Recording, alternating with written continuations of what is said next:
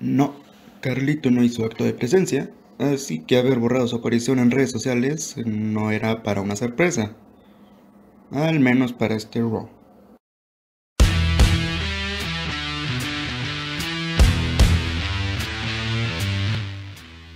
Bienvenidos a Fuera del Kayfabe, el podcast legendario. Y en este episodio vamos a ver, o vamos a repasar, más bien, lo que ocurrió en el especial de Raw, Raw Legends Night, en el cual iba a haber leyendas de WWE que al final simplemente hacen más cameos que algo útil en el programa.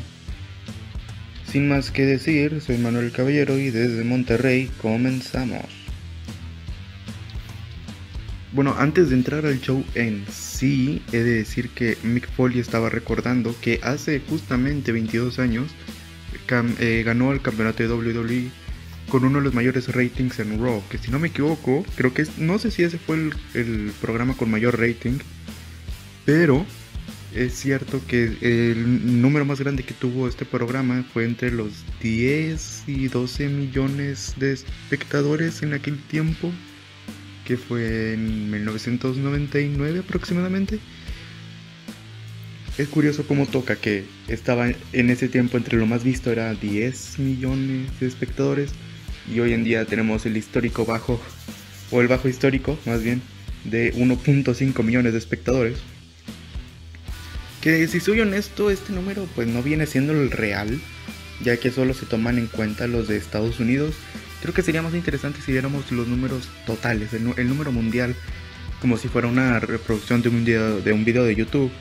Porque sería más interesante ver, no sé, es que ya en total no fueron 1.5 millones, fueron, no sé, 6 millones.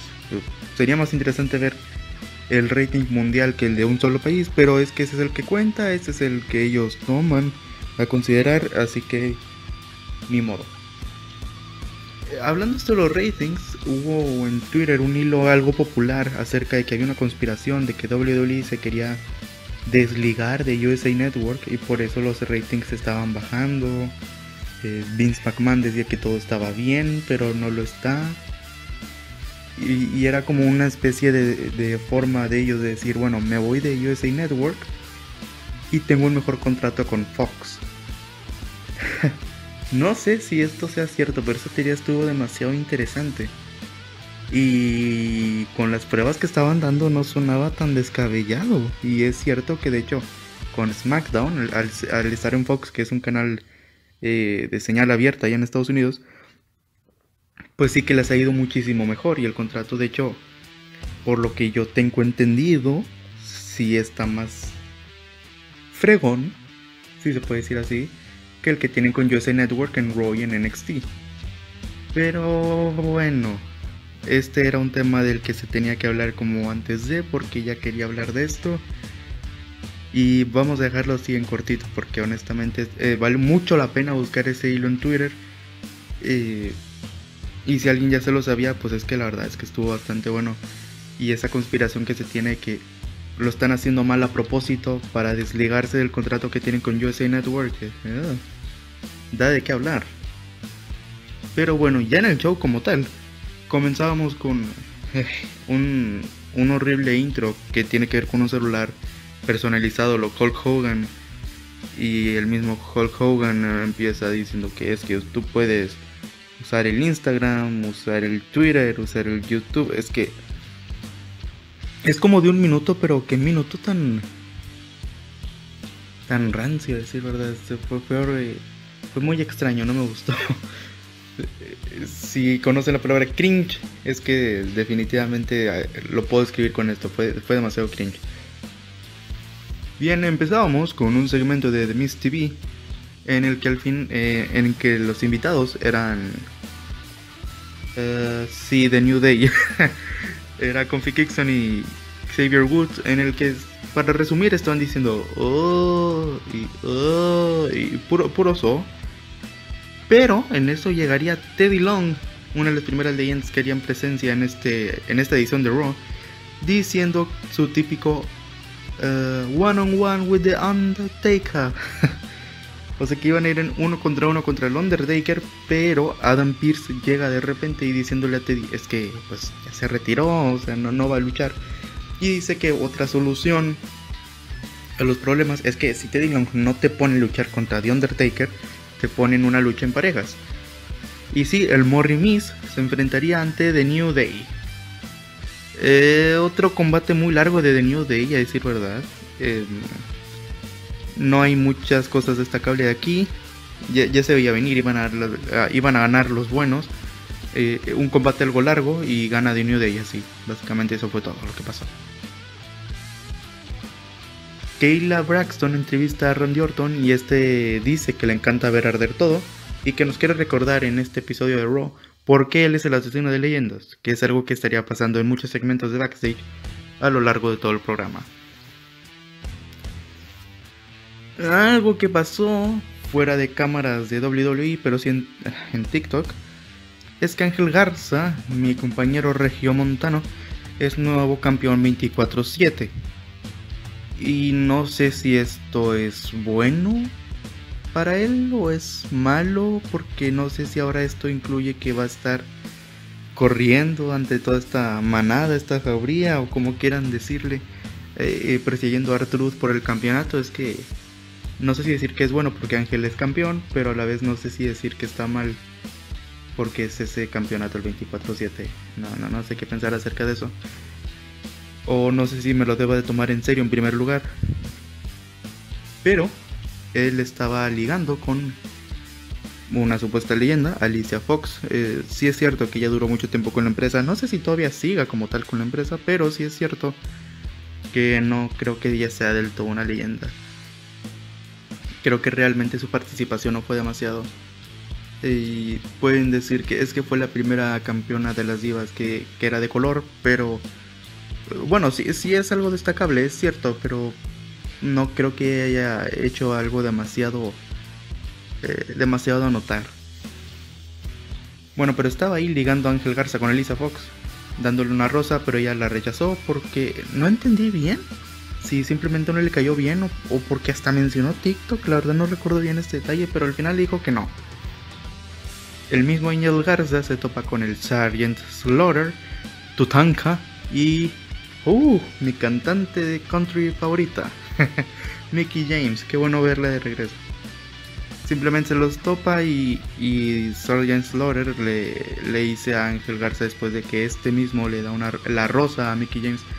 Maggot, esta frase del super característica. Segundo combate de la noche. AJ Styles en contra de Layas. Y es más de lo mismo de la semana pasada, nada destacable no entiendo por qué Layas ahora es tan fuerte y tan resistente. Pero aún así se da el resultado lógico, o sea, se ganó AJ Styles. Y bueno, este eh, Jackson Riker estaría a punto de golpear a AJ con la guitarra de Layas, pero Homos lo impide. Y yo me asusté en ese momento porque dije, ¿qué pasó? Rompió la guitarra de una patada. Sí, obviamente la guitarra no está reforzada, sí, este podcast se llama Fuera del Kayfabe, así que tengo que decir la realidad de las cosas, supongo. Pero qué momento donde nada más, donde creo que ni él aplicó fuerza para, para hacer la patada y sale estallando en pedazos esa guitarra. De primera instancia me quedé, ¿eh? De hecho, estaba escribiendo las notas de este podcast para poderlas narrar y que no se me olvidaran los detalles. Y, en eso me, me, me, quedo a media escritura porque de la nada veo donde una guitarra sale hecha pedazos. Pero no, no es un combate nada destacable y no entiendo por qué ahora Elias es demasiado fuerte. Y otro problema que tengo con este combate es cuál es el rumbo de AJ ahora. Literalmente el ángulo con Drew McIntyre no duró nada y espero y puedan aprovecharlo que haga algo más interesante que estar luchando contra Elias. Por favor. Siguiente combate Charlotte con Ric Flair y su pirotecnia, con Asuka claro, en contra de Peyton Royce y Lacey Evans. Pero justo antes de que empiece el combate, teníamos un segmento en backstage de Big Show y Matt Riddle, y justo cuando este último se va, llega Randy Orton, hay tensión entre ellos porque entre las fechas en las que empezan, en las que justo empezaba este podcast allá por junio, julio, Bueno, el podcast empezó en julio, pero el ángulo entre Big Show y Randy Orton ya tenía rato, creo. No, de hecho tampoco fue muy largo, también fue entre junio y julio. Eh, empiezan con que no, es que tú eres el malo y yo soy el bueno. Y eh, Randy amenaza a Big Show de que pues él es que él no puede hacer básicamente nada ante él. Ahora sí, ya como parte del combate, Lacey como que quería ligar contra Ric Flair y Charlotte se ponía celosa. Y esto sería algo recurrente en todo el combate. De hecho, tampoco fue muy destacable este combate, pero sí estas cosas como de que Lacey quería con Rick. Hasta que lo más sorprendente es que por toda esta distracción, gracias al cielo que esto se dio, Peyton Royce le hace el conteo a Charlotte y se lleva la victoria. Bueno, es que para empezar, esto es genial porque eso quiere decir que ya le están poniendo algo de atención a Peyton. Espero y este sea el comienzo de ese empuje que le estaban diciendo que iba a tener. Si es así, quiero ver más. Estoy dispuesto a brindarle todo mi apoyo. En serio, a Peyton Royce claro que sí se lo merece. Algo que noté desde el principio del combate es que era Asuka la que se estaba llevando gran parte de la lucha. De hecho, la primera parte de la lucha, si la dividimos en dos, fue básicamente Asuka. Y, luego ya en parte fue Charlotte, ya no tanto Asuka, pero Asuka seguía ahí. Eh, se quedó un poco floja Charlotte en ese, en ese aspecto. Pero bueno, supongo que, es, que estuvo bien el resultado final. Eh, no, puedo quejarme, es que Peyton Royce ganándole a Charlotte. Y, sobre todo fue de forma limpia, no fue precisamente una trampa. Sí, Charlotte se distrajo, pero al fin y al cabo no es como que haya habido un golpe. Un golpe más allá de. fuera de lo común, más bien, sí, fuera de lo común me gustó, la verdad. Quizás no fue de la mejor forma, pero espero que con esto ya empiece ese, ese empuje que, se estaba esperando de Peyton Royce, porque definitivamente si alguien se lo merece es ella. Y bueno, ya después del combate Charlotte le dice afuera del ring a Ric Flair que no se meta de nuevo en sus cosas, en sus asuntos. Y lo corre de, de lugar, o sea, ya no iban a estar ellos dos juntos, pero claro que Rick seguiría en el programa. Ya después tendremos un segmento en backstage de Drew McIntyre y Sheamus, en donde Sheamus le dice, dale una patada a Kid Lee por mí. Y Drew, claro que sí. Y en eso llegarían Hulk Hogan y Jimmy Hart. Es el del megáfono, por si alguien no sabe. Este. Drew y, y luego Hulk Hogan, cuando ya se van Jimmy y Sheamus, le dice su hacen su típica. Esta típica frase de de Hulk Hogan, la de Let me tell you something, brother. la parodia le quedaba mejor a Shawn Michaels, definitivamente. Pero bueno, ahí estarían presumiendo que los dos son musculosos y que testosterona y que ese tipo de cosas que hacen los hombres musculosos, ¿verdad? Y los hombres en general, sí, claro que sí. La verdad es que parecía más una parodia del mismo Hulk Hogan. Y es que es raro como Hulk Hogan le dice al mismo Drew que está como que orgulloso de él justo cuando al parecer se estaba quejando el talento joven hace poco. Es que Hulk Hogan es muy curioso, ¿verdad? Es que como que apoya, pero realmente no lo hace. Ah, esta doble cara. Bueno, si alguien conoce cómo es Hulk Hogan, es que esto no va a sorprenderle a nadie. Siguiente combate: Matt Riddle en contra de Bobby Lashley. Y es que eh, tampoco hubo muchas cosas destacables de este combate más que lo que pasó al final, que se rinde Matt Riddle ante la full Nelson de Bobby Lashley, pero el referee no lo ve. ¿Y qué es lo que pasa? De entre toda la distracción, MVP intentándole explicar al referee qué está pasando, Matt Riddle aprovecha y con un paquetito super genérico gana. Es que no entiendo cómo pudieron hacer esto. Eh, se estaba viendo bastante fuerte Bobby Lashley y es que si es el campeón de los Estados Unidos, si Vamos a recordar que ese campeonato aún existe. Y, Bobby Lashley en toda la lucha es el dominante, pues es que tienes que hacer algo mejor, es parte de Hard Business. Estaban haciendo un buen trabajo con ellos y ahora resulta que ni siquiera eso pueden hacer bien. Diantres. Había un segmento de nuevo backstage, eh, ahora era con Mark Henry y Ricochet y antes de seguirle Mark Henry estaba en una scooter, que parecía una bicicleta estaba apoyando su pierna. Él está absolutamente bien porque estuve viendo por ahí que muchos creyeron que tenía la pierna amputada. De hecho, sí, está algo fuerte, ¿verdad? Eh, de hecho ya vemos para el main event de este mismo Raw que no es cierto. No es cierto, él está perfectamente bien. El problema es que se lesionó. Se lesionó y pues la verdad es que el Scooter le estaba ayudando bastante al parecer. Pero no, él no ha perdido su pierna, él está bien, solamente está lesionado. De hecho, estaba usando una pantufla en ese.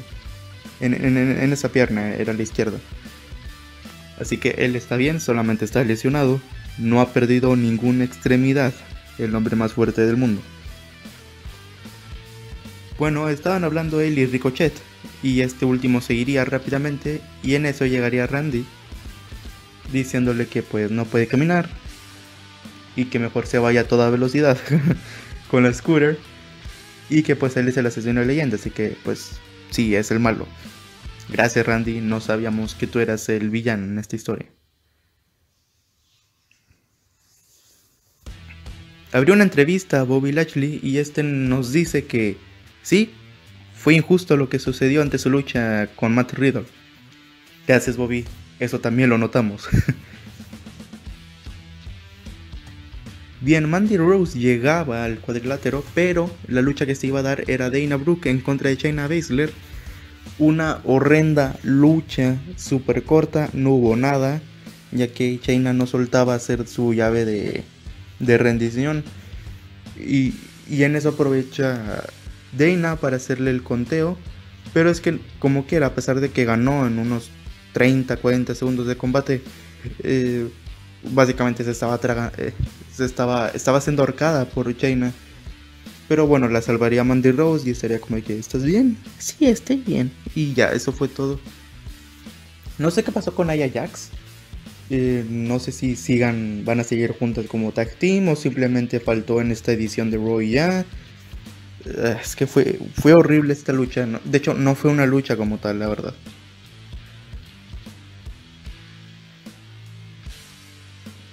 Habría otro segmento en backstage, este típico de Randy Orton, en donde estarían Rick, Molly Holy, Macaroni, Molly Holly y IRS. ¿Quién es IRS? Es, viene siendo Mike Rotunda. Eh, sí, este, Mike Rotunda era, es, este el padre de Bo Dallas y de Bray Wyatt. Junto con Rick Flair, ¿verdad? Ya lo había mencionado anteriormente. Y ellos rápidamente se irían cuando Randy llega. Y le dice Randy a Rick que no es ni la sombra de lo que lo solía hacer. cuando él estaba aprendiendo acerca de Rick Flair con esto de Evolution, pues eh, él era alguien, era Rick Flair, pero ahora ni siquiera Rick Flair, es simplemente alguien que se le parece mucho y ya. Y bueno, él como que quería hacerle un rostizado, ¿no? Él quería darle un quemón a todos, pero pues nada más. Yo creí que iba, iba a haber acción, pero no había nada de nada.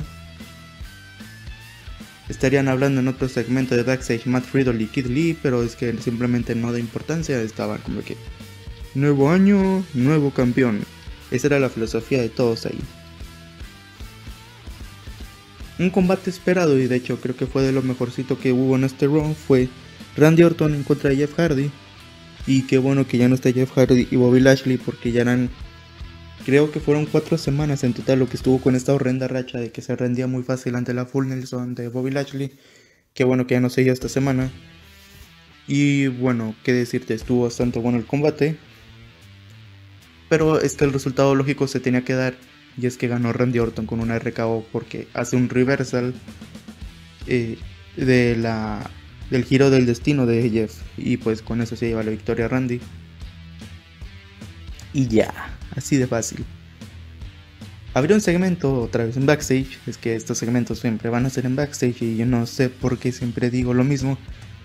Lucha House Party estarían de camino al cuadrilátero y se toparían con... Ah, Melina. ¿Qué tiempos aquellos? Hurt Business, o sea, los campeones en pareja, Shelton Benjamin y Cedric Alexander en contra de, bueno, Lucha House Party, evidentemente, Lince Dorado y Gran Metallic, que estaban apareciendo en NXT, y van a luchar en el New Year's Evil por el campeonato crucero. Este gran Metallic en contra de uh, Pablo Escobar, sí. El hijo del fantasma, pues. Pero bueno, ahora están en dos marcas a la vez este tag team. No sé cómo está este asunto. Nada destacable en la lucha porque, pues bueno, ganaron los buenos. Con un paquetito bastante horrendo. MVP regaña al equipo de que es que tienen que ganar. Pero puede ser que ahora sea el final de The Hurt Business. Cedric Alexander se va de ellos muy enojado. Este Shelton Benjamin lo querría agarrar a golpes. No sé si este vaya a ser el final de un buen stable, porque de hecho estaban haciendo las cosas muy bien. Y no hemos, visto MVP como campeón. Dios santo, espero y esto no vaya a em, empezar a desequilibrar a todo el eh, bueno, a todo el stable, espero y no. Porque de hecho lo estaban haciendo bastante bien. Y ahora que los interrumpan así como si nada, pues es que no. No, no está bien. Angel Garza seguía ligando, pero ahora con Torrey Wilson. Y Nicky Cross estaba ahí al lado. Y le dicen que hay alguien. Eh, era una, una, famosa, no sé si Ariana Grande o Kendall Jenner, que estaba ahí en un cuarto, justo esperándolo a él. Sí, porque sí. Y resulta que era un cuarto donde todo se tiñe de rojo y era de Boogeyman. Ángel Garza sale asustado, pero en lo que se, eh, pero aprovecha Artruth y otra vez es campeón 27-2. Y de parte de Ron Simmons, ¡Bam! La verdad es que estuvo bien por Ron Simmons, pero es que esto ya se veía venir de que Artruth iba a aprovechar alguna leyenda para que se quedara él con el campeonato otra vez. ¿Cuántas veces ya lo ganó? ¿50? Es que ese campeonato no da para más y es que Artruth, de hecho, con tantas veces que lo ha ganado, es que ya no tiene sentido tampoco lo que está haciendo él. Espero y se pueda ya despegar de ese campeonato también él. Bueno, es que sí está bien él con el campeonato, pero es que es más de lo mismo. No está pasando absolutamente nada nuevo. Y por un lado, qué bueno que Ángel ya no tiene el campeonato y espero no se ponga junto con la manada de Jovers, a seguir a por todos lados para tener ese campeonato. Es que es un despropósito, la verdad. Y ahora sí, el main event: Drew McIntyre en contra de Kid Lee por el campeonato de la WWE. Y todas las leyendas que habían estado en el programa lo estarían viendo desde el Titantron o desde la rampa pero por supuesto no podía haber, de otra. El combate estuvo bien, estuvo regular, no creo que haya sido tampoco muy destacable. De hecho, considero que la mejor lucha fue la de Randy Orton contra Jeff Hardy, pero es que tampoco fue la gran cosa de este, de este show. Y bueno, es que este combate tampoco estuvo mal, pero el, pero el resultado no podría ser otro más que la victoria de Drew McIntyre. La verdad es que estaba bien como un main event, nada mal. Y parece que ya se va a terminar, pero... ¡Oh, no, maldita sea! Llegaba Goldberg, y no como leyenda. No como leyenda. Es que no puede ser, no. Estamos en, tiempos de Road to WrestleMania. Y llega Goldberg. Y reta a Drew McIntyre por el campeonato de la WWE para el Royal Rumble de este 2021. Es que, qué despropósito, no. A ver, Bray Wyatt no se murió quemado gracias a Randy Orton. Se murió desde que perdió el Universal ante Goldberg. Fue ahí donde él se murió. Cuando perdió ese campeonato ante Goldberg, ahí se murió el personaje. Estaba reviviendo y ahora nos lo quitaron otra vez porque ahora supuestamente está quemado. Dios mío, no puede ser otra vez esto. E, esto es lo que vamos a tener acá a principio de año. Algo de Goldberg acerca del campeonato mundial. ¿Qué, es propósito? En serio. De hecho, la señal ya se estaba terminando. Y, este, Goldberg avienta a Drew McIntyre, este se cae, se levanta y empezarían a pegarse las frentes de ellos dos. Y ahí queda el programa. Pero, o sea, aparte que se termina horrible ya nos están adelantando que estos dos se van a salir enfrentando. Yo solo espero, yo solo espero que esto no se vaya a dar. Y si se va a dar, que gane Drew McIntyre a toda costa. Goldberg ya no está para ganar campeonatos mundiales. Ya no. Ni siquiera Sting en AEW debe de ganar un campeonato ahí. No.